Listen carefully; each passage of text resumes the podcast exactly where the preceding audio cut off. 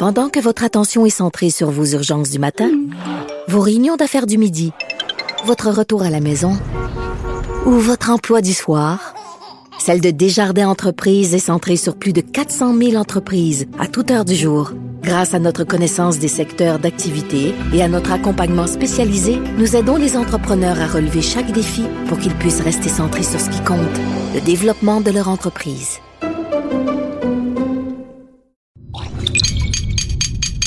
Cube Radio.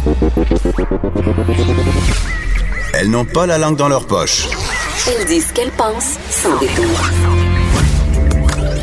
Une heure de remise en question et de réflexion. Geneviève Peterson. Vanessa Destinée. Les effrontés. Hey tout le monde, salut, j'espère que vous allez bien. Jour sombre, jour noir sur le milieu de la mode. Karl Lagerfeld, le célébrissime directeur artistique des maisons Chanel et Fendi, un grand styliste, un génie marketing, un créateur moyen, disons-le, nous a quittés euh, hier et là, ça défrait la manchette euh, mondialement. Et pour nous en parler, on a Julie Bouchinger, évidemment, qui est directrice du L et du clin d'œil. Julie, bon matin. Bonjour. J'ai pas le choix de te demander comment te Je vois l'égérie de la mode. Je suis en, en deuil, en Mais deuil. oui. Je suis étonnée, c'est ça. Tout le monde pensait qu'il était un petit peu immortel. Après ça, c'est vrai qu'il n'avait pas salué la foule au dernier euh, défilé de, de la haute couture de Chanel. Et là, vraiment, comme on disait à la blague, ses viandes froides étaient sans doute prêtes. Mais c'était pas pointé à la semaine, à la dernière semaine de la mode ça. par ailleurs. Ça avait fait Exactement. beaucoup jaser. Exact, c'est ça. Donc euh, déjà, euh, écoute, ça fait 30, euh, 35 ans qu'il est chez Chanel. Il a toujours salué la foule après son défilé. Euh, euh, il a toujours été hyper fidèle à ça. Donc euh, je pense que les gens déjà s'inquiétaient peut-être sur son état de santé. Non, euh, c'était pas un petit poulet du printemps par ailleurs. Il était quand même assez âgé là. Oui, donc euh, il aurait 85 ans parce que. Carl était coquet et il en, en fait, il, il entretenait un, un mystère euh, assez intense sur son âge. Euh, C'est sa 36e année à la tête de la maison Chanel. Il a été excentrique jusqu'à la fin, jusque dans la mort, puisqu'il a légué sa fortune à son célébrissime chat. Lui aussi était célèbre, son chat. oui, choupette. Oh! Mais oui, quel chat fabuleux. C'était comme, euh, écoute, ce chat-là allait tellement bien avec le, le c'est un, un chat, je pense, que c'est une espèce de, de chat de Birmanie blanc. Oui, C'est le un- chat des cotonnelles, en fait, qu'on voit ça. sur le papier toilette. En fait, c'est un Ouais. Les amis. C'est un, Himalayen, sur le d'accord. point. Bon, alors, On a avec les animaux. Et puis, euh, ça collait aussi au personnage parce que, bon, les gens, évidemment, qui le connaissent savent que Karl Lagerfeld était ce- ce- celui qui portait toujours sa chemise à col montant, ses petits gants de cuir, des lunettes fumées en toutes circonstances. euh, C'était le blanc Men in Black, en fait. Exact. Et c'était une tenue qui, par ailleurs, euh, cachait bien son âge. Moi, je pense que c'était quelqu'un qui était un petit peu vaniteux par rapport à ça. Donc, il entretenait cette espèce de mythe, mais qui, euh, qui se la jouait aussi, je ne regarde jamais en arrière, euh, ma date de naissance n'est pas importante. Euh, mais euh, il s'était donc créé cette espèce de look de personnage et Choupette faisait un peu partie de l'iconographie de Karl Lagerfeld. Mais, mais Julie Buchinger, dis-moi, Karl Lagerfeld était rendu en quelque part quasiment plus grand que les marques dont il était euh, l'employé, en guillemets. C'était un personnage. Il a entretenu un star system autour de lui absolument incroyable. On connaissait plus euh, quasiment Karl Lagerfeld que par exemple, personne presque sait qu'il a travaillé pour Fendi. Bien sûr, on connaît son association pour Chanel, mais il a toujours travaillé en respectant ses codes. Il y a une ligue à lui, on ne sait pas vraiment. C'est à lui qu'on s'intéressait. C'était lui l'icône. Oui, ouais, tout à fait. C'est, c'est, euh, et ça, c'est assez rare aujourd'hui que des directeurs artistiques de maisons qu'ils n'ont pas fondées, parce que bon, évidemment, on a, on a, on a- Alexandre Wang, par exemple, qui est connu pour la pour marque la- qui porte son nom. Exact, ou Vera Ralph Wang Lauren, ou Calvin voilà. Klein et Yves tout Saint-Laurent. ça. Euh, Yves Saint Laurent. Euh, ben maintenant ils ont direct, ils ont différents directeurs de, de création, mais des maisons par exemple comme Gucci, le directeur de création, c'est un gars qui s'appelle Alessandro Michele. Personne ne le sait. On la, la- la moyenne des gens ne le savent pas ou euh, je sais pas moi chez euh, chez euh, chez Céline c'est euh, Hedy Sliman qui est un très très grand directeur artistique mais que les gens connaissent pas Karl Lagerfeld avait bon sa propre marque qui était plutôt médiocre mais Oui, on En savait vente chez les labés, oui qui est qui est vraiment un peu oui c'est ça dans le rack à solde la plupart du temps. C'est Ben, vraiment très douce. Euh, Il n'y avait pas beaucoup de talent comme Il y créateur. avait, un- chez Chanel, c'est un excellent illustrateur et donc c'est un directeur artistique qui ne savait pas lui-même euh, créer les, robes qu'il concevait. Donc ça aussi c'est toujours intéressant parce qu'il créait des dessins, il, imaginait des robes euh, hyper extravagantes mais qu'il n'était pas lui-même capable de créer. Donc il y a certaines de ses créations qui devaient être très très dures à confectionner euh, de, de à ce- à- en ce regard-là. Mais mais donc c'est vrai que c'est un bon illustrateur, c'est un bon idéateur, c'est un il crée des défilés complètement hors norme, complètement euh, extravagant. euh, ce qu'on voyait là au Grand au Grand Palais euh, pour les défilés de Chanel, euh, des fois, il avait installé une fausse plage. euh, il avait il installait, euh, il y avait une fusée qui euh, qui mimait une espèce de décollage, des, des trucs. Oui, hyper, il a amené euh, quand même Chanel dans la modernité. Il a Oui. facilité cette transition-là. La maison est passée euh, d'une image un peu Madame Guindé à quelque chose de très cool. très élitiste à la Ouais. base, mais il s'est entouré de jeunes pin-up, hein, parce qu'il était tout le temps entouré de très jeunes femmes, des mannequins Carly Kloss, donc tous les mannequins de l'heure en vue. Euh, traînait en fait avec Karl Lagerfeld et il aimait bien avoir son harem de Mais c'est femmes. pas d'hier parce que dans les années 90, c'est lui, entre autres, qui a mis sur la map le- Claude. le- les, les trios de mannequins Claudia ouais, Schiffer. Naomi mon Campbell. La Sainte Oui, il y avait. Mais, Ouais. mais attends, là, tu m'ouvres la porte sur quelque chose, Vanessa, parce que je trouve que quand les gens sont morts, on a vite, vite tendance à faire Oh mon Dieu, qu'il était, il était donc extraordinaire, quel génie. Mais quiconque a lu un peu sur Karl Lagerfeld, quiconque a écouté quelques documentaires, sait que c'était un être humain assez désagréable. Merci. Euh, c'était un être humain passable qui euh, était une espèce de dictateur, qui harcelait psychologiquement ses couturières et aussi quand même, il est responsable euh, en, en bonne partie de cette espèce de culte du mannequin euh, extrêmement maigre. Euh, c'est bien connu dans le milieu de la mode pour défiler pour Chanel, du moins à Paris. Il faut être vraiment, vraiment, vraiment très, très mince. Et il y a plusieurs mannequins qui s'en plaignaient. Euh, ça circulait. euh, on encourageait les désordres alimentaires. C'était pas très, très sain. Mais Et il, il y a eu très, des... très gay puis il encourageait Oui. en fait cette espèce de silhouette androgyne chez les femmes, Oui. une silhouette de jeunes garçons et faibles sur les passerelles en fait. Il y avait cet idéal là de la femme sans forme qui portait ses créations. Oui, oui, oui. Puis il a déjà commenté publiquement le poids de certaines euh, actrices. Euh, C'est Oui. quelqu'un. Il ne voulait quand- pas les habiller, en fait. Oui, puis lui-même d'ailleurs a perdu beaucoup de poids à un moment donné. était obèse. ouais, c'est ça. Au début des années 2000, euh, il s'est mis sur un régime euh, draconien. On s'en rappelle de lui avec son éventail. Il se cachait le visage Oui. avec... À cause de ses mentons, il a mangé trop de choucroute. On rappelle qu'il est Oui, ça, allemand, il est donc je pense qu'il y avait un. Ouais. souci de la saucisse très développé. Vanessa, tu fais du fat shaming? Qu'est-ce Oui. qui se passe? mais je pense que c'est, tu sais, quand on dit beaucoup, euh, puis je pense que c'était un grand créateur, il était effectivement irrévérencieux, un peu craint et tout ça. Euh, les, euh, on dit beaucoup que, que Karl Lagerfeld a modernisé euh, Chanel. C'est vrai qu'il se tenait, il shootait des campagnes euh, avec euh, Pharrell Williams, puis euh, Kristen Stewart, puis il était très près de, des, de certaines icônes pop. Oui, un très peu dans le vent. très On se demande ouais. jusqu'à quel point il les utilisait pour sa propre notoriété et aussi pour rester dans le coup. Parce que moi, ce qui m'impressionne quand même de cet homme-là, c'est qu'à cet âge vénérable-là, il continuait à être une référence. Il était pas passé date, ou du moins, euh, l'industrie lui renvoyait le message qu'il ne l'était pas, même si moi, je trouvais parfois qu'il faisait des, cho- des choix douteux. Mais il a su quand même rester jeune, en guillemets. Ouais, ouais, mais je suis assez d'accord avec toi dans le sens où c'est ça, on parle beaucoup de son avant-gardisme et de sa modernité, alors que pour moi, Karl Lagerfeld, c'est quand même le vieux modèle. Oui. On est, on avec certains standards puis une idée de la mode qui est un petit peu peut-être datée aujourd'hui, alors que euh, je regarde une maison comme Dior qui a embauché récemment à sa tête euh, une euh, une Maria Grazia Chiuri euh, qui fait des t-shirts avec I am a feminist, tu sais qui, qui veut engager la conversation euh, à propos de d'enjeux sociaux actuels. Avec Karl Lagerfeld, on était loin de ça là. Donc euh, je- Mais il il, représentait quand même l'esprit classique du, du style très classique de Coco Chanel. C'est Ouais. oui, il a modernisé la marque, mais il est resté fidèle aussi à cette image là de mode très classique de la femme française qui n'est Ouais. pas vulgaire, qui n'a pas de message, qui n'est pas politisée en fait. Non, c'est vrai que c'est une maison qui est assez conservatrice. C'est ça. Après, comme je disais, euh, je parlais de Dior il y a une minute. C'est Dior est pas une maison qui est connue, euh, qui était statements. ben, c'est ça, qui était normalement connue, c'est ça pour être très très avant-gardiste, alors que ce, donc ce choix de directrice artistique là était quand même audacieux euh, il y a quelques années quand ils l'ont embauché. Euh, moi, j'ai hâte de voir qui va prendre la relève chez Chanel. Évidemment, Ben, je pense que tout le monde attend ça. là. Les gens sont suspendus c'est pas au Choupette? suspense.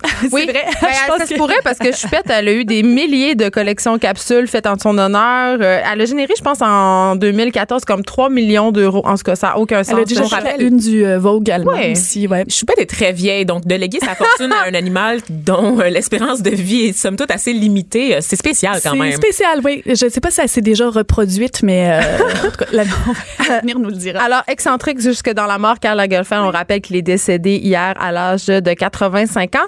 Et là, on s'en va ailleurs, euh, Vanessa.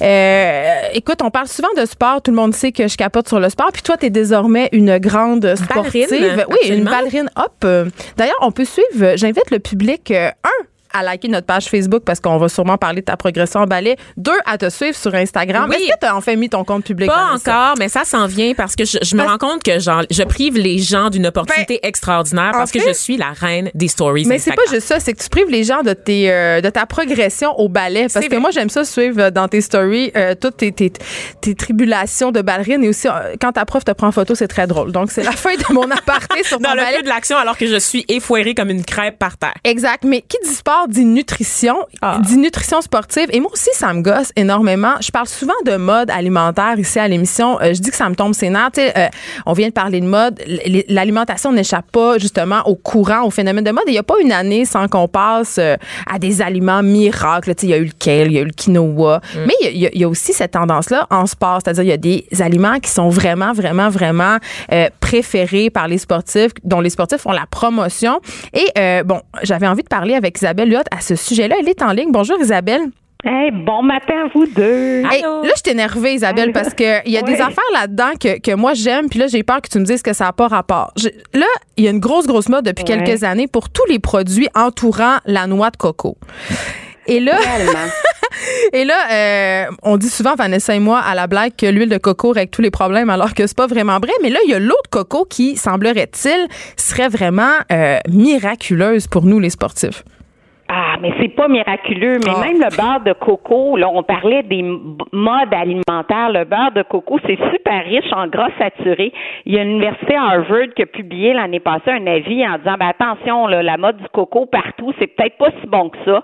Ça pourrait élever le mauvais cholestérol. Fait qu'il faut faire attention. Hein. On pourra revenir sur le sujet, mais le beurre de coco, c'est bien mieux l'huile d'olive que l'huile de coco. Ça, c'est sûr. Moi aussi, je t'ai mis Parlons le livre. de- Ben oui, c'est ça, l'huile d'olive, là, regarde, c'est, c'est, c'est la base, c'est le régime méditerranéen, c'est la base du- du- de ce régime-là qui est si santé pour, pour diminuer le risque de cancer et de maladies cardiovasculaires. Ceci dit, eau de coco, super populaire. Je ne sais pas si vous aimez le goût, parce que c'est un goût assez particulier. Non, moi, hein, j'adore. Moi, j'adore C'est ça. vrai? Ah oui. Oh mon Dieu, Geneviève, je sais pas comment tu fais. Ben, je, je Ben, le bois. ça. Moi non plus, j'aime pas. On aime ou on n'aime pas. Chez les sportifs, c'est devenu super populaire. Il y en a plein maintenant sur le marché. Pourquoi? Parce que c'est très, très riche. Au contraire de, de l'huile de coco, c'est pas riche en gras. Euh, tu sais, c'est très peu calorique, mais on a beaucoup, beaucoup de potassium. Euh, ce qu'on va retrouver aussi dans une boisson comme pour sportifs. Par contre, pas beaucoup de sodium et c'est là où c'est moins intéressant qu'une boisson pour sportifs de type Gatorade pour des épreuves de longue durée. Là, je rappelle que les gens qui nous écoutent qui font une demi-heure de tapis roulant, là, juste de l'eau, c'est suffisant. On n'a pas besoin d'aller chercher un Gatorade ou une, une boisson pour sportifs de réhydratation quand on fait un petit peu de sport. On a besoin d'une boisson de réhydratation quand le sport dure une heure et plus, même une heure et demie et plus, là, selon le type de sport. Mais attends, Isabelle, euh, ouais. si, mettons, tu fais une heure de spinning euh, avec des intervalles, est-ce que tu as besoin à ce moment-là d'une boisson post-workout de réhydratation? Oui, là, c'est un petit peu plus intense. Ça dépend, c'est très individuel. J'aurais plus de 45 minutes dans une intensité élevée comme du spinning. Là, je commencerai à donner une petite boisson de réhydratation qui peut être une boisson maison qui est même mieux que l'eau de coco. Genre, jus d'orange, 300 ml de jus d'orange, 200 ml d'eau. Euh, un huitième de cuillère à thé de sel, et puis là, on va avoir un mélange de potassium, sodium qui rappelle la boisson du commerce, puis qui est pas mal plus naturel parce que Il a on pas de sait que les colorant. boissons du commerce, t'as full colorant, tu vois les couleurs bleues électriques, puis tout ça, c'est pas naturel. Donc, on peut le faire maison. L'eau de coco, pas mauvais en soi. Par contre, il n'y a pas assez de sodium par rapport à ce qu'on cherche pour vraiment maximiser la performance sportive. Donc, à peu près la moitié du sodium d'une boisson type de réhydratation. Par contre, pour le potassium, c'est intéressant. Donc, on a des études qui ont testé l'eau de coco avec un petit peu plus de sodium, puis c'était plus efficace que l'eau de coco traditionnelle. Fait qu'encore une fois, ça dépend si vous aimez le goût. Euh, ça dépend si c'est bien toléré par les intestins. Il y en a qui ont de la difficulté à digérer l'eau de coco. Euh, mais c'est pas la meilleure boisson là, pour les athlètes, ça c'est sûr. Mais jusqu'à quel point, justement, ces modes-là, parce que là, euh, écoute, c'est partout, là, tu vas à l'épicerie, puis il y a plein, plein, plein de produits à l'eau de coco. Jusqu'à quel point les compagnies bénéficient de, justement, du levier marketing, de l'effet mode? Parce que là, à t'écouter, j'ai l'impression que c'est vraiment juste ça, un effet de mode, puis que ça n'a pas vraiment de bénéfice. Ben, un petit bénéfice sur le potassium quand même. Beaucoup de potassium. Potassium, moi, je trouve que c'est un, super minéral. Tu manger une un banane. Sur la tension artérielle, donc du potassium, oui, une banane, effectivement, apporte du potassium. Pour le potassium, c'est intéressant. Il n'y a pas beaucoup de calories. J'aime bien mieux ça qu'une boisson sucrée, c'est sûr. Euh, il y a moins de glucides que, que, qu'un jus, quoique le jus d'orange que j'ai, mentionné tantôt, on le dilue avec de l'eau, fait que la concentration en, glucides devient entre 6 et 8% ce qu'on recommande vraiment comme boisson de réhydratation. Euh, c'est pas si mal, j'ai vu pire, mais c'est sûr que les modes alimentaires, il y en a plein, puis il y en a plein qu'on recommande pas comme nutritionniste, ça c'est sûr. En ce moment, c'est beaucoup euh, la mode du cétogène, la mode, la mode du euh, jeûne intermittent, d'autres dossiers très très chauds euh, qu'on recommande pas nécessairement à tout le monde. là. Juste avant qu'on passe à l'autre aliment supposément miracle, je peux pas, euh, je peux pas t'avoir au bout du fil puis pas te faire te prononcer sur un, un sujet justement qui divise les sportifs pour ou contre le Gatorade justement. Ben, au bout d'une heure, moi, je trouve ça super intéressant parce que les muscles commencent à avoir besoin de carburant. on commence à avoir besoin de glucides. Euh, la concentration dans le Gatorade ou les autres marques, parce qu'il y en a d'autres sur le marché, c'est la bonne concentration. Ce que j'aime moins, c'est le colorant. Moi, ça fait 20 ans que je dis dans toutes les tribunes, lisez, puis même dans le Journal de Montréal, toutes les semaines, j'ai un banc d'essai. Puis au-delà des calories, du sucre, du sel, je dis, lisez donc votre liste d'ingrédients qu'est-ce qu'on trouve dans le produit. Fait que moi, des colorants artificiels, j'aime pas ça. Mais il y a la version Euh, zéro calorie. Est-ce qu'elle est mieux? Parce que moi, quand j'en bois, c'est rare, mais je prends la version zéro calorie. Est-ce que c'est un coup d'épée dans l'eau ou c'est réellement euh, mieux? Ben, c'est bon pour les électrolytes, mais en même temps, on n'a pas de glucides. Puis au bout d'une heure d'activité, ce qu'on veut, c'est des glucides. Et là, il n'y en a pas. Fait que c'est, c'est, c'est pas vraiment la boisson parfaite non plus. Oh, moi, je le Ok, bois pour le hangover. Mais il y a aussi les vitamines ça, water. c'est plus ça. Moi, je suis fan de Vitamine Water, qui est une autre marque là où est-ce qu'il y a plein de, Ouais. de suppléments qui sont rajoutés. Et des fois, il y a des glucides. Il y a une version avec calories, il y a une version sans calories. Pour les gens qui aiment pas l'eau, ça? Oui, ça c'est pour moi effectivement. Ouais. Ça Ben, j'aime pas trop parce que Ah. dans ces boissons-là, souvent, on a des faux sucres. Hein? Fait qu'on va avoir, je sais pas, je pense que c'est du stevia ou encore euh, du sucralose. Ça confère un, un goût sucré dans, dans la version, du moins, qu'il n'y a pas de calories, mais il y a quand même du faux sucre. Puis encore une fois, c'est des additifs. On n'en a pas besoin. Puis on, est-ce qu'on a vraiment besoin de l'apport en vitamines supplémentaires dans cette eau-là? Si on mange de façon équilibrée? Pas tant tout comme les études sur les suppléments de vitamines, ben, ont donné des résultats vraiment controversés. Là. J'ai pas d'études qui démontrent qu'un supplément de vitamines a un impact positif. Euh, et, et beaucoup ces boissons-là, on les prend, on dit ah, je viens de prendre ma dose de vitamines pour la journée. Oui. Fait qu'il y en a qui se disent j'ai pas besoin de manger mes fruits, mes légumes. Là là. J'ai 100% de mon apport en vitamine A, vitamine C avec la prise de cette eau vitaminée-là. C'est comme un faux sentiment d'assurance. là. Mais c'est surtout qu'on l'évacue aussi parce que par exemple la vitamine C c'est la vitamine la plus facile à aller chercher dans les aliments et quand on en a trop ben le corps fait juste l'évacuer dans notre urine donc ça sert Ben, à rien. Exactement. C'est hydrosoluble. Fait qu'on l'élimine. Fait que c'est pour ça que les, les suppléments, des fois, tu, ben, tu paies un montant quotidien pour prendre un supplément qui donne rien et même l'article de Richard Béliveau euh, dans, dans le journal de Montréal hier qui, qui relatait que trop de suppléments finalement ça peut être néfaste. Oui, on disait même, contraire, on disait même que la vitamine E pouvait être liée euh, à certaines formes de cancer. Exactement, parce qu'on prend des vitamines isolées. Là. Mettons qu'on prend le multivitamine, c'est la moins pire, mais quand on prend un supplément isolé, surtout vitamine A, vitamine E, au contraire, ça, ce sont des vitamines qui ont une action antioxydante. Mais en grosse dose, ça devient ce qu'on appelle des pro-oxydants. Donc, ça va faire favoriser l'oxydation, la production de radicaux libres, qui est une composante qui en manque le risque de cancer. À ce moment-là, tu dis, au lieu de protéger, diminuer ton risque de maladie, ça augmente le risque de maladie. On l'a vu avec le bêta-carotène chez les fumeurs. On l'a vu aussi pour la vitamine E.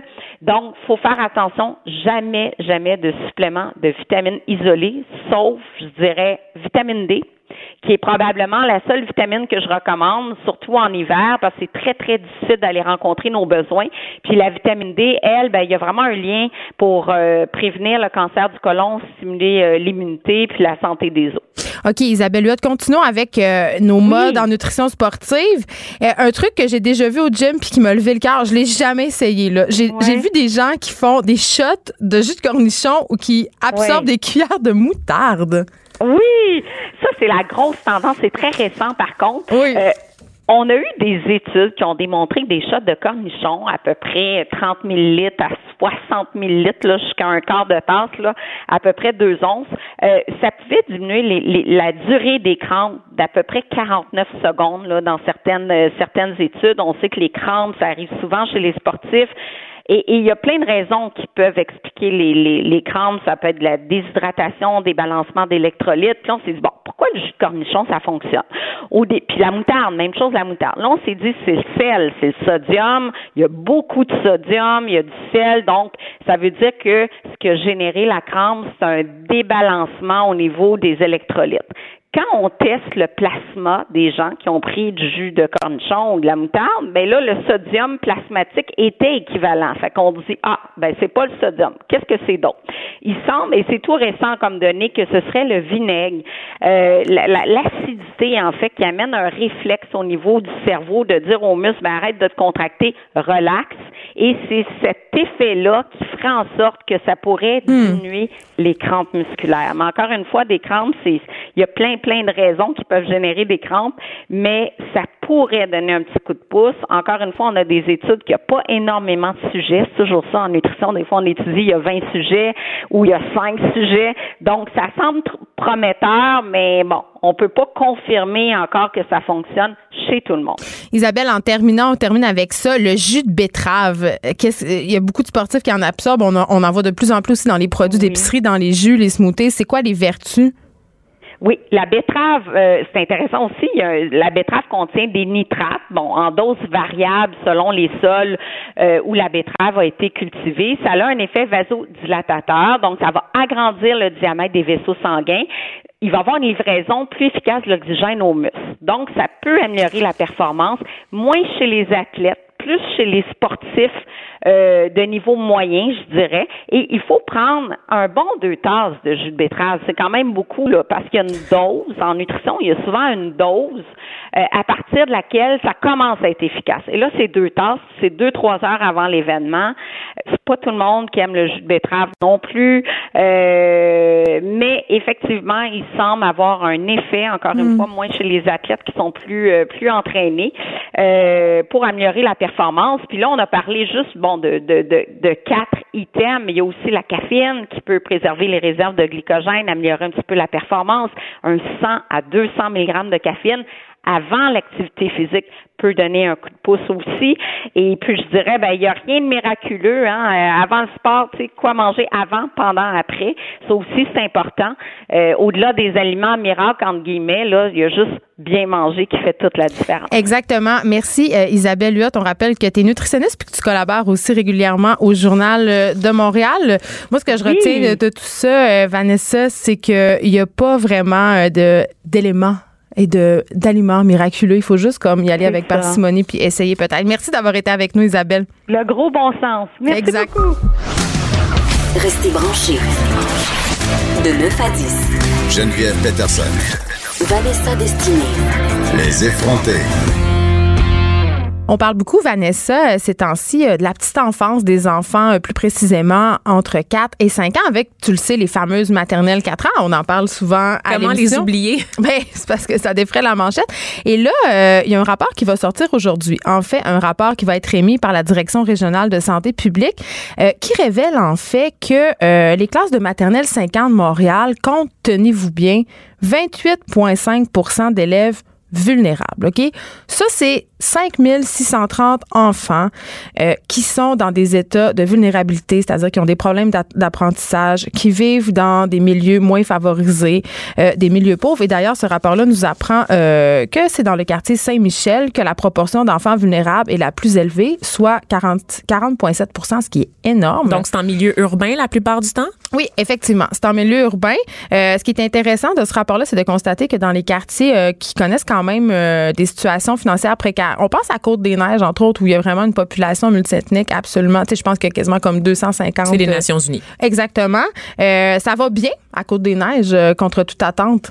Comment ça? Ben, j'imagine, et là, euh, on est vraiment dans la supposition la plus suprême, j'imagine que c'est parce que les valeurs familiales pour, chez les communautés culturelles, d'ailleurs, on en a déjà parlé ici, sont au centre quand même des préoccupations des parents. La religion est encore très présente. Donc, les enfants, malgré peut-être une situation financière qui est peut-être un petit peu moins favorable, sont quand même euh, dans des milieux familiaux qui sont stables, qui sont sains, ce qui est peut-être pas le cas à Saint-Michel ni à Hochelaga Maisonneuve. Et là, euh, on parle du profil d'immigration, Vanessa, parce qu'on apprenait aussi que euh, les immigrants de deuxième génération sont désormais plus diplômés euh, que leurs parents et même plus diplômés que les Québécois, je n'aime pas l'expression, de souche. Exactement. Ben, en fait, c'est que chez les 25 à 44 ans, donc les immigrants de deuxième génération qui sont nés de parents qui ont immigré au Canada, généralement, le taux de diplomation va être plus élevé. ils se rendent beaucoup plus loin que leur famille, comme tu l'as dit, mais aussi des Blancs par contre, ce qu'on constate, c'est que sur le marché du travail, les emplois offerts à ces personnes-là ne reflètent pas le taux de diplomation. Hmm. Là, on peut pas toujours sortir l'argument de l'intégration, Geneviève. À un moment donné, est-ce qu'il faut falloir dire raciste hmm, Il y a des discussions peut-être qu'on devrait avoir en société.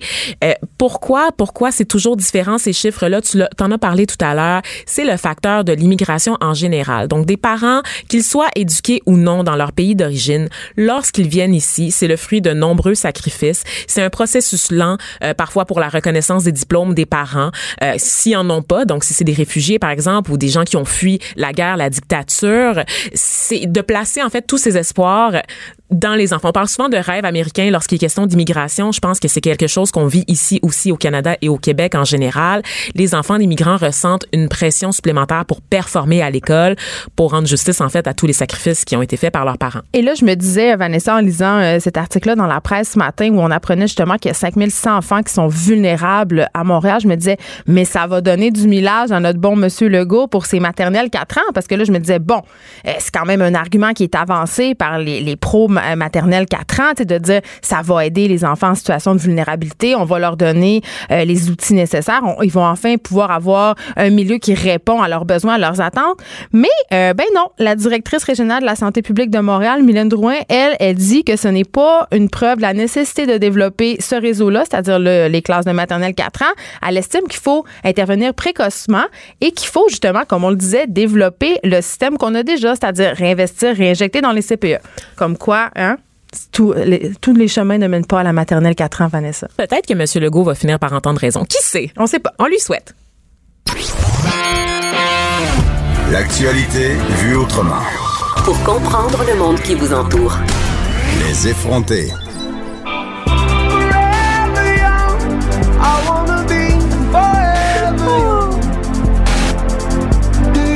J'ai pris la version de Jay-Z de cette chanson d'Alphaville qui s'appelle Forever Young. Et tu vas voir, Geneviève, il y a un beau lien avec mon sujet d'aujourd'hui. Geneviève, tu as quel âge? Euh, 23. T'as quel âge pour vrai? Dans mon cœur, 23, mais 36. 36, donc l'âge que tu as dans ton cœur, c'est euh, 23. Et si jamais euh, tu pouvais rester fixé, comme Peter Pan à un âge, l'âge que tu aimerais avoir, ça serait 23 ans non, vraiment? Non, euh, parce qu'à 20 ans, on est vraiment... Euh, non, non, mais on sait sketch la vingtaine, on sait pas encore qui on est, où est-ce qu'on s'en va. je pense que en fait, mon âge préféré serait 30 ans. 30 ans? Oui, parce que tu es encore au top de ta game physiquement et en plus, tu sais où tu t'en vas dans la vie. Donc moi, mon âge, ça serait 30 ans. T'as pas trop de responsabilités à 30 ans. Ah, moi, j'en avais, j'avais déjà ah deux enfants. Ah, merde, d'accord. Je viens des régions. c'est ça. Je parlais de Peter Pan à la blague, mais sais-tu que ça, ça s'appelle vraiment le syndrome de Peter Pan? Il s'agit d'un vrai syndrome qui est, qui est étudié en psychologie, qui euh, se caractérise par le refus de grandir et, dans le fond, le désir de rester enfant. Donc, c'est pas considéré comme une maladie mentale, mais c'est plutôt comme l'espèce d'ensemble de symptômes qui sont liés à l'angoisse de devenir adulte. Et on en parlait récemment à l'émission. Donc, les gens euh, retardent en fait l'adolescence. L'adolescence. L'adolescence, vivent leur expérience beaucoup, beaucoup plus vieux. Mais là, il y a quelque chose qui se développe, qui est dans l'air du temps, ah, en cette ère de revendications identitaires, Geneviève, n'est-ce pas? Des revendications qui sont parfois légitimes. On pense notamment à celle de la communauté trans et des fois des revendications qui sont un peu moins légitimes. Farfelues, je dirais. Oui, comme celle de Rachel Dolezal, cette femme blanche qui tente de se faire passer pour noire aux États-Unis. La nouvelle mode en matière de fluidité, ça serait la fluidité de l'âge. Euh, non, excuse-moi. Mais euh, ça m'intéresse. Ça t'intéresse, oui, oui j'aimerais ça. T'as besoin d'arguments hein, ce pour, courant-là. oui, c'est ça. Donc, on, tu te rappelles à l'émission il y a quelques quelques on parlait de cet homme néerlandais qui essayait de faire mentir son acte de naissance. Donc, cet homme, Emile Ratelban, avait 69 ans sur papier, mais il estimait être dans le corps de quelqu'un âgé de 49 ans. Ah, c'est comme Mick Jagger un peu. Euh, non, Mick Jagger, c'est complètement autre chose. Il refuse de vieillir. Ben, euh, Mick Jagger, il est, il est déjà mort dans ma tête depuis très longtemps. Comme Karl Lagerfeld. Un peu, un peu. Ils sont tous sur la même île, l'île de Marilyn Monroe et d'Elvis Presley, ces Ils gens-là. vivent dans une crypte ou dans un intellifrais, je sais pas. Ah, mais ça, c'est bon. Non, c'est toujours bon un intellifrais. Et donc, cet homme-là euh, avait fait des démarches auprès de la justice néerlandaise pour faire changer, en fait, les interventions, les informations sur son certificat de naissance. Parce qu'il avait été voir des médecins. Ces médecins lui assuraient qu'il avait effectivement le métabolisme d'un homme âgé d'une quarantaine d'années. Parce que Ah. c'est un peu ça, Geneviève. Tu sais, avec la science, la médecine aujourd'hui, les gens vivent mieux, les gens vivent plus longtemps aussi et on est en meilleure santé aujourd'hui qu'on ne l'était il y a un siècle de ça, évidemment. Donc, effectivement, c'est possible de faire mentir son, son âge si on se base su- seulement sur les qualités biologiques. Oui, mais moi, j'ai l'impression, c'est peut-être juste moi qui vis dans mon rêve, là, mais j'ai l'impression qu'on a l'air moins vieux qu'avant. Tu sais, mettons, quand je regardais les, quand je, quand j'étais petite puis je regardais mes tantes ou ma mère au même âge, il me semble qu'il avait toute l'air à des ma tante, mais c'est peut-être juste une espèce de truc que je me fais accroire pour me faire accroire que je suis pas une ma tante, tu sais, que j'ai l'air plus jeune ou qu'on a tout un peu l'air plus jeune qu'avant, ou c'est peut-être qu'on prend mieux soin de nous. Ben, je pense qu'on prend moins euh, mieux mieux soin de nous en général. On a accès à plus de produits, notamment euh, en termes euh, de, de cosmétiques pour prendre soin de nous plus Acide longtemps. glycolique. Les gens aussi, euh, s'assument- je parlais du syndrome de Peter Pan. Un des facteurs de ça, un des éléments qu'on retrouve, c'est que les gens vont s'habiller plus jeunes que leur âge aussi. Tu sais, on, Ah, on se sent moins forcé de rentrer dans le moule de Monsieur, Madame. S'habiller plus jeune que son âge. Exactement. C'est quoi s'habiller selon son âge, tu sais, Vanessa? Ça te gosse pas, toi, ça? Ah, tu peux pas porter ça parce que t'as plus que 35 ans. Tu te rappelles? Il y avait toutes sortes d'articles Ben, comme ça, Qu'est-ce qu'on peut porter à ci ou à ça? Ah, moi, ça me gosse. Mais ça a éclaté tout ça maintenant. On va voir des messieurs euh, de 60 quelques années en jogging Adidas ou en Kappa. tu sais. Il y a, il y a comme une espèce de libération dans la mode, dans le milieu de la mode, qui fait en sorte que les gens ne se sentent plus définis par les vêtements qu'ils portent. Euh, au niveau de notre cher Émile, c'est l'Irlandais. Lui, il fait comparaison euh, au niveau de la fluidité de l'âge avec la température. Il parle de ressenti, en fait. Parce qu'il parle de la météo en disant quand il fait 12 degrés dehors, mais que le ressenti est de 8, c'est le ressenti qui est important. Moi, mon ressenti, c'est que je suis bien plus jeune que mes 69 ans. Est-ce qu'on la- croit à ça? Attends, la question qui tue, Vanessa. Ouais. Est-ce que ton ressenti peut changer? Est-ce qu'une journée, je peux me sentir comme si j'ai 12 ans, puis une autre journée comme si j'ai 72 ans? Parce que ça m'arrive Ben, je pense que oui, parce que des fois, on se réveille avec le dos barré après une séance de ballet particulièrement éprouvante et j'ai l'impression d'avoir 30 ans de plus que j'ai réellement, Geneviève. Je pense que oui, c'est ça le, concept de fluidité, en fait. C'est que ça peut varier au gré du temps. Et il y a d'autres cas concrets de gens qui réfutent leur âge. Par exemple, au Canada, on a Stephanie Walsh, qui est âgée légalement de 55 ans. c'est une femme trans qui vit comme une petite fille de 6 ans. Elle a une maladie mentale. là. En tout cas, ben en fait, elle a été sujette à la dépression et à l'anxiété euh, liée à son coming out, donc comme femme trans il y a une dizaine d'années, et elle explique avoir trouvé dans cette espèce de vie-là où elle se réfugie dans une identité de fillette de 6 ans, ce à côté de quoi elle est passée en grandissant. Donc c'est comme si elle revivait son enfance sous le sexe dans lequel elle se sentait à la base. Donc euh, C'est comme un rebirth. c'est comme un rebirth. C'est comme une façon de, de revenir à la vie pour euh, pour cette femme-là. Évidemment, il y a des dérives parce que il y a quelques mois, il y avait un monsieur qui avait utilisé euh, ce même argument-là de clover gender ou de trans-âge pour agresser sexuellement des enfants. Ben, c'est quand même un discours qui est largement répandu dans les communautés web de pédophiles. Le fait que des l'âge grands enfants. L'âge, c'est un chiffre, puis que aussi la pédophilie, c'est une orientation sexuelle, mais aussi, la- quand on parle de fluidité de l'âge, il y a des garderies pour adultes. Moi, quand tu me parles de cette madame-là, Ça, c'est un fétiche. ben c'est ça. Moi, quand tu me parles de cette madame-là qui est trans, qui vit comme une petite fille de 6 ans, puis qui joue à la poupée toute la journée, il y a une partie de moi quand même qui peut pas s'empêcher de penser que, un, c'est pas tellement normal, entre guillemets, puis que deux, ça a rapport avec quelque part un fétiche sexuel. Ben, il y a quelque chose de weird un peu, mais au-delà des considérations psychologiques qui sont propres à chacun, Geneviève, tu reconnaîtra quand même qu'il y a un culte de la beauté et de Bien la sûr. jeunesse qui est très présent. On en parle régulièrement à l'émission. Euh, D'ailleurs, euh, il y a, il y a des milieux qui sont plus cruels que d'autres en matière d'âge où vieillir, on ne pardonne pas ça. On parlait tout à l'heure de Karl Lagerfeld qui a longtemps justement entretenu le mystère sur sa date de naissance, 1935 pour ceux qui se posaient la question. Euh, il y a d'autres vedettes aussi, Beyoncé, Jay-Z qui mentent constamment sur leur âge. on ne hein. sait pas quel âge qu'ils ont réellement. Et donc, euh, l'âge, c'est quelque chose avec lequel on peut jouer facilement. Au-delà des fétiches, vraiment, Geneviève, dans la vie de tous les jours, qui ment pas sur son âge? Mais Beyoncé, On connaît beaucoup de gens. puis Jay-Z, il y a beaucoup de théories sur leur âge. Euh, Il paraît qu'il y aurait comme 5 ans de plus. Oui, absolument, absolument. Et euh, je, je suis tombée sur une entrevue d'une d'une jeune fille qui évalue qui évolue dans le monde de la mode en France. Donc une jeune mannequin franco-rwandaise, Christelle Yamba-Biza, qui explique mentir en permanence pour obtenir du travail. Non, Parce je comprends, même dans mais là- le milieu de l'emploi, Mais- et là on écoute ce qu'elle avait à dire, Oui. si tu permets. La première fois, lorsque je suis allée à la Fashion Week de Milan, on m'a dit clairement, Christelle, si des clients, des directeurs de casting ou des mannequins te demandent ton âge, tu leur dis que tu as 18 ans.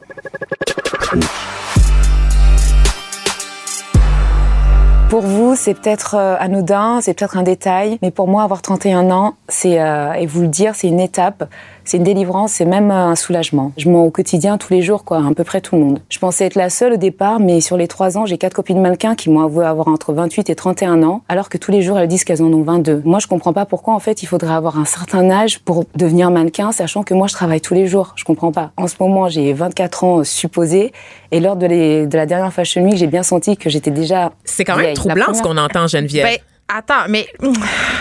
Oui, c'est troublant parce que évidemment, euh, ça me surprend pas là, dans le milieu de la mode que les mannequins doivent mentir sur leur âge. D'ailleurs, les actrices mentent sur leur âge régulièrement.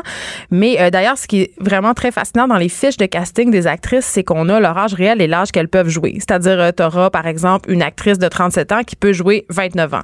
Mais dans le milieu de la mode, là, on est scruté. Ça m'étonne quand même qu'une femme de 32 ans puisse passer pour une femme de 24 ans. Je veux dire, la peau n'est pas la même. Tu peux avoir l'air jeune, mais l'élasticité de la peau, euh, en tout cas, elle doit avoir de l'aide dans sa face. Est certains- franco-rwandaise et qu'est-ce que je dis tout le Ah, temps, Geneviève? ça, ça, Blacks don't crack. Donc, euh, elle a l'air effectivement très jeune et elle a aussi cette silhouette filiforme Bon. propre au milieu de la mode dont on parlait. qui fait Donc, très jeune femme. qui fait très jeune femme, donc euh, un âge indéfini. Et là, tu parlais euh, de l'âge en général là, dans le milieu de la mode. Il y a un chercheur, Robert Harrison, de l'université Stanford, qui a fait lui un essai la jeune, sur la jeunessence. Il parle de l'âge culturel parce que lui, il considère que l'âge, en fait, c'est une donnée administrative qui a pas grand-chose à voir avec l'expérience qu'on a dans la vie. Je suis quand même un peu d'accord sur ça, mais on en rediscutera. Donc lui, en plus de l'âge biologique, il y a l'âge psychologique. Donc tu disais tout à l'heure dans ton cœur avoir Ouais, 23, 23 ans. ans. Oui. Mais il y a aussi un âge culturel qui est pas nécessairement lié aux deux premiers. Et donc, il, a- il dit en fait que l'âge est aussi déterminé par la société qui nous entoure. Donc, il y a une pression sociale de correspondre à un certain âge et régulièrement, on va se fixer un peu là-dessus. Donc, euh, c'est comme de dire, on parlait de l'adolescence tout à l'heure, justement, culturellement parlant, sachant que les gens euh, retardent les étapes de l'adolescence, ben c'est vraiment, on est dans cette ère-là. Donc, c'est c'est Mais c'est pas... un peu pathétique, non? Qu'est-ce que ça dit sur nous qu'on veuille pas vieillir, qu'on veut? Tu sais, puis moi, je suis là-dedans à fond la caisse, là. Je veux dire, il y a rien qui me déprime le plus que de savoir que je vais inévitablement vieillir. Puis comprendre la mode, puis connaître. Tu sais, il y a quelque chose de. Tu sais, passer la sais, c'est- c'est poche. Ça me tente pas. C'est poche, mais pourtant, il y a des chercheurs qui se penchent là-dessus, Geneviève, parce que c'est l'avenir de l'humanité. On De vieillir. de vie- non, non, d'atteindre l'immortalité. Ah, les oui. gens, tu dis que c'est pathétique, mais les gens ont peur de mourir. Ben, les gens. Ah oui, ah oui. Ah non, c'est ma plus grande peur. Minute non, mais psychanalyse. il y avait un film quand, quand j'étais petite que le titre français c'était La mort vous va si bien. Et là-dedans, il y avait Goldie Hawn et une autre fille que je me rappelle Je plus c'est qui, moi aussi. Et là, euh, en fait, elle sortait avec un chirurgien euh, plastique. Je pense que c'est, euh, pas Glenn Close, euh, en tout cas. Mais il mettait au point un filtre. tu buvais ça et tu, tu redevenais jeune et tu vivais éternellement. Et je me rappelais, j'écoutais ce film-là puis je me disais, waouh, c'est ça que je veux. Moi, je veux boire le filtre puis jamais mourir. Puis je pense que notre fascination des vampires, tu sais, toute la culture d'Anne Rice, la culture Twilight, ça vient de là. Ben ça oui, vient de mais l'alchimie d'immortalité. aussi, puis c'est Ouais. vieux comme le monde, là, littéralement. Là, je m'excuse, mais c'est vrai que c'est vieux comme le monde. La recherche de l'immortalité, l'alchimie, la Meryl Streep. Meryl Streep, notre actrice avec Goldie Hawn. Ouais. Ah, c'est- oui, mort vous va si bien. Puis il y a Bruce Willis, c'est malade Allez ce film-là. ce film-là. C'est vintage, mais c'est très bon. C'est très drôle. Et donc, euh, la pierre philosophale, donc tous ces processus-là pour rester en vie le plus longtemps, ben ça devient de plus en plus concret en fait, parce que comme je le disais en, en introduction, on vit de plus en plus vieux et les gens veulent vivre longtemps. Donc, ils veulent vivre en santé, en santé. Le mot-clé. Le mot-clé. Et là, il y a cette mode du transhumanisme. Donc, présentement, Le- le- dans la Silicon Valley, Hey, ça sonne science-fiction. moi, j'ai peur. J'ai lu les articles, j'ai peur, Geneviève. J'ai lu les articles. J'ai lu des articles qui m'ont dressé les poils sur les bras. Tu sais, tu connais Walt Disney. Tu sais que Walt Disney, à l'époque, déjà, Il s'est fait fait cryogéniser. Voilà. Lagerfeld, ça m'étonne qu'il se soit. Je pas sais. fait cryogéniser. Puis là, avec le réchauffement climatique, on sait pas si genre notre cher Walt Disney va est en train de dégeler là, dans un Il contribue congélateur. à la fonte des glaciers. Il a, augmenté le niveau des glaciers. Aller vérifier son état pour voir s'il est encore congelé, guys, ça presse. Et donc, euh, la- après la cryogénie, la nouvelle mode, c'est le transhumanisme. Donc, on développe des robots, on développe des techniques pour permettre aux gens d'atteindre l'immortalité, Geneviève. Il y a beaucoup de millionnaires, dont les fondateurs de Google, les deux fondateurs, qui ont avoué que leur but dans la vie, c'était de tuer la mort. Littéralement. Je, Donc, je sais pas quoi dire. Ils ont créé des agences de recherche pour développer des techniques menant à l'immortalité. Ça se passe en ce moment aux Ça a l'air États-Unis. intéressant. Ça a l'air terrifiant, Geneviève. Non, je suis moi, pas j'aime bien. ça. Débranchez-moi de la matrice. Euh, je te dis, la capsule de cyanure, là, c'est, c'est- Ah. je me rendrai pas là, Geneviève. Ils ont investi 1,5 milliard de dollars, en fait, pour régler le problème le plus fondamental non résolu de la biologie. Mourir. C'est-à-dire vieillir et mourir. Mais attends, tu sais qu'il y a une étude qui est sortie il y a pas longtemps, j'ai lu ça dans le magazine Science et Vie, je crois, comme quoi les cellules ne mouraient pas après notre mort et restaient encore vivantes comme des semaines. Et ça, ça c'est comme un, une avancée majeure là, en science. Et sachant qu'on est dans l'ère des robots qui s'en viennent, les gens espèrent pouvoir combiner les corps des robots au corps des humains, en fait, Wow. pour prolonger la vie. Mais à partir de là, Est-ce qu'ils vont venir à bout de ma cellulite? Moi, c'est ma seule Hmm, question. je, je, je pourrais pas te dire, Geneviève, mais quel âge a un robot? Ben, il y a l'âge que dans sa tête. Est-ce que les robots vieillissent? Ben, je pense pas. Mais ils rouillent, en tout cas. Les Ouais. robots vieillissent. euh, Rêvent-ils, Geneviève? C'est pas la prémisse un peu euh, du fameux film, là, Est-ce que quelqu'un a un sac brun que je respire dedans parce que je pense que je fais une crise de panique? Écoute, Vanessa, c'était fort intéressant. Tout ça, moi, je continue Vous à dormirez dire pas que ce soir. Mon, a- mon âge idéal, c'est 30 ans. Là, tu sais, c'est quoi? Ça serait quoi? Toi, t'as Euh, 28 ans. J'ai t'es dans 28 ton ans, j'ai pas encore atteint le 30 ans. On s'en reparle dans deux ans, OK? Merci beaucoup. Pas d'histoire de sacoche puis de rouge à lèvres. Des idées, du crâne. Les effronter. Euh, on est avec Elisabeth euh, Hosking. Si vous la connaissez pas, vous allez la connaître parce que euh, c'est une enfant pas comme les autres, une adolescente de 17 ans, une enfant prodige, on peut dire ça comme ça. C'est une planchiste. Bonjour Elisabeth. Bonjour. On te reçoit aujourd'hui parce que, écoute, tu vas participer bientôt à ta première compétition sur le circuit professionnel, le Burton US Open, c'est au Colorado. Oui. Et euh, moi, quand je te regarde, je ne peux m'empêcher qu'être admirative parce que il me semble que dans ma tête, la planche, le snowboard pour les intimes, euh, c'est un sport que ça fait pas longtemps qu'il est aux Olympiques. D'ailleurs, tu es allée à tes premiers Olympiques. À quel âge? À 16 ans. Oh mon Dieu. Ouais. La plus jeune de l'équipe, non? Oui, la, la, la plus jeune de la délégation canadienne. Au ouais. complet? Ouais. Mais là, OK. Quand- OK. Ben, on va parler de ton rêve olympique puis depuis quand tu fais euh, du snow euh, dans quelques instants. Mais comment tu te sentais de te rendre aux Olympiques à 16 ans alors que tu étais justement la plus jeune de la délégation? Est-ce que les gens agissaient avec toi comme si tu étais un peu leur petit enfant? Est-ce qu'ils t'avaient adopté? Comment ça se passait? Euh, les gens étaient très, très, très gentils avec moi. T'étais-tu avec tes parents? Euh, mes parents, ils étaient, ils sont allés visiter, c'est sûr.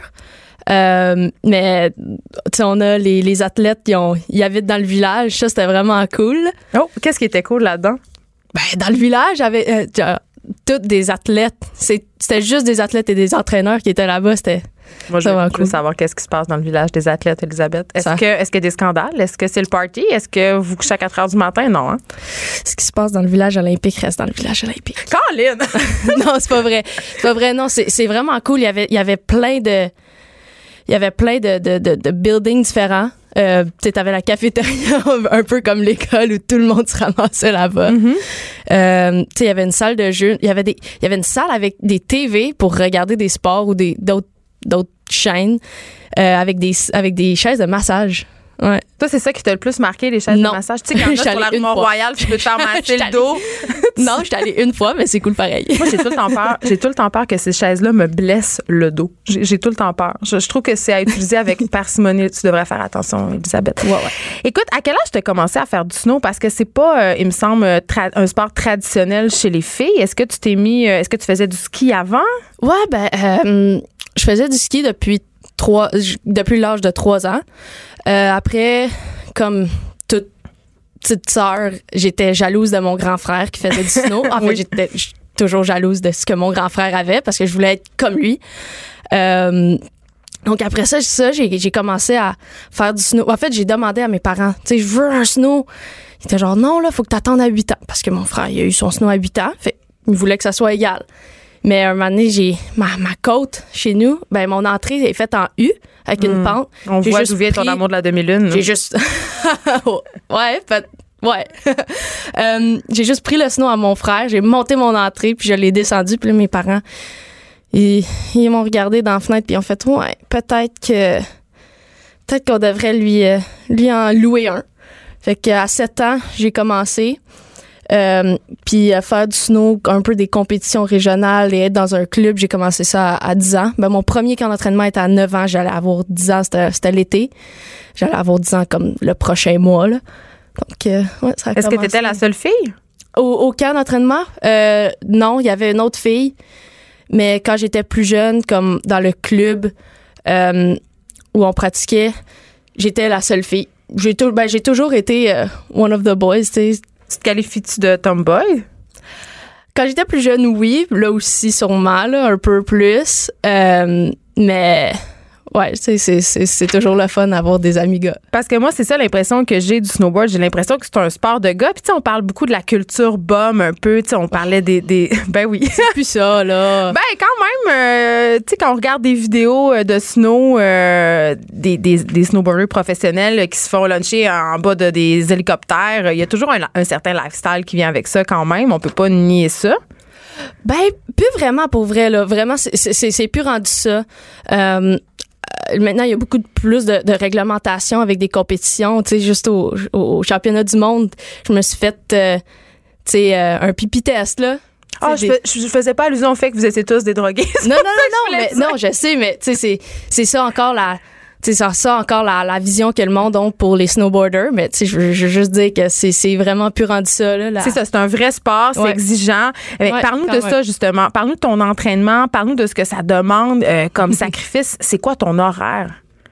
Euh, mon horaire, c'est je suis souvent partie et pas à la maison et pas avec mes amis. Puis ça, t'aimes pas ça? C'est tes amis Ben, qui c'est manquent? sûr, ben, c'est sûr que ma, ma famille puis mes amis, ça me manque. Tu sais, c'est.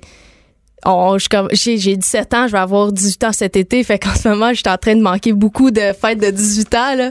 Tu sais, c'est un gros milestone pareil. là. Puis en même temps, tu vas au cégep dans un programme de sciences nature, donc tu réussis quand même à Ouais. concilier tes études avec tout ça, même si t'es toujours euh, à t'étudies à distance. Comment ça se passe? Ouais, c'est ça. Je fais l'école à distance. C'est sûr que j'ai des, j'ai réalisé que le, le- la marge entre le cégep puis le, le secondaire, c'est assez difficile. Donc, euh, j'ai essayé la session passée d'être euh, étudiante temps plein. Je vais un peu plus, là, prochaine session, je vais, je vais aller étudiante partielle avec un cours parce que je trouve quand même que l'école, c'est, assez important. Mais euh, ouais, avec, euh, avec mon horaire chargé d'être souvent partie, souvent en entraînement physique ou, tu sais, à- sur la route, euh, c'est, assez difficile. Là, toi, ta spécialité, entre guillemets, c'est euh, la demi-lune. Oui. Comment on s'entraîne? Est-ce que t- Parce que là, tu sais, toi, tu t'en vas en voyage et tout, mais proche de chez toi, tu sais, t'habites où? Comment ça se passe? proche de chez moi, je fais plus d'entraînement physique puis euh, Tu veux dire dans un gym, là? ouais ouais, OK. Ça, dans, dans- dans un gym à, à- à Saint-Jérôme, euh, il y, a, il y a un IRS, l'Institut régional des sports, tu sais, on n'a pas n'a pas quelque chose aussi gros qu'à Montréal, mais c'est assez c'est assez le fun, c'est plusieurs athlètes de la région ils s'entraînent là puis euh, sur neige, il y a pas de demi-lune à part à, à. Donc des fois des fêtes de semaine, je vais à Stoneham, mais sinon c'est vraiment euh, en voyage euh, la, la, la place où je suis allée le plus souvent c'est Colorado. Donc euh, Et là, Elisabeth, tu vises une médaille olympique à Ouais. Pékin. Euh, évidemment, euh, j'imagine, ben, c'est un grand rêve. Tu veux performer. Qu'est-ce que si ça arrivait pas? ouf, euh, pour les prochains, pour les ceux après ça. Toi, tu te laisses pas décourager? Non. OK. Mais non, non, c'est c'est tu sais les Olympiques c'est un événement de, de temps puis je tu sais de d'autres mais c'est sûr que je la veux là, la médaille donc euh, tu sais les, les, les prochains après ça. Est-ce que tu ressens une pression de performer dans la vie en général? Des fois, des fois ben c'est moi qui mets la pression, tu sais c'est moi qui veux euh, me rendre en finale ou tu sais avoir le, le podium donc des fois c'est sûr que ça l'arrive là mais ah, tu sais quand quand j'essaie de sais, rider pour, pour moi et pas pour les autres ou pour le résultat. Tu sais, vraiment comme parce que j'aime ça. Puis je suis dans ce mindset-là, là, ça, ça va bien. Parce que c'est Ouais. ça, tu sais, quand je t'entends dire, j'ai commencé à faire du ski à l'âge de 3 ans. Euh, mes parents m'ont mis sur un snow à l'âge de 7 ans parce que je le demandais. J'imagine que ta famille, c'est une famille euh, sportive, tu sais. Ouais.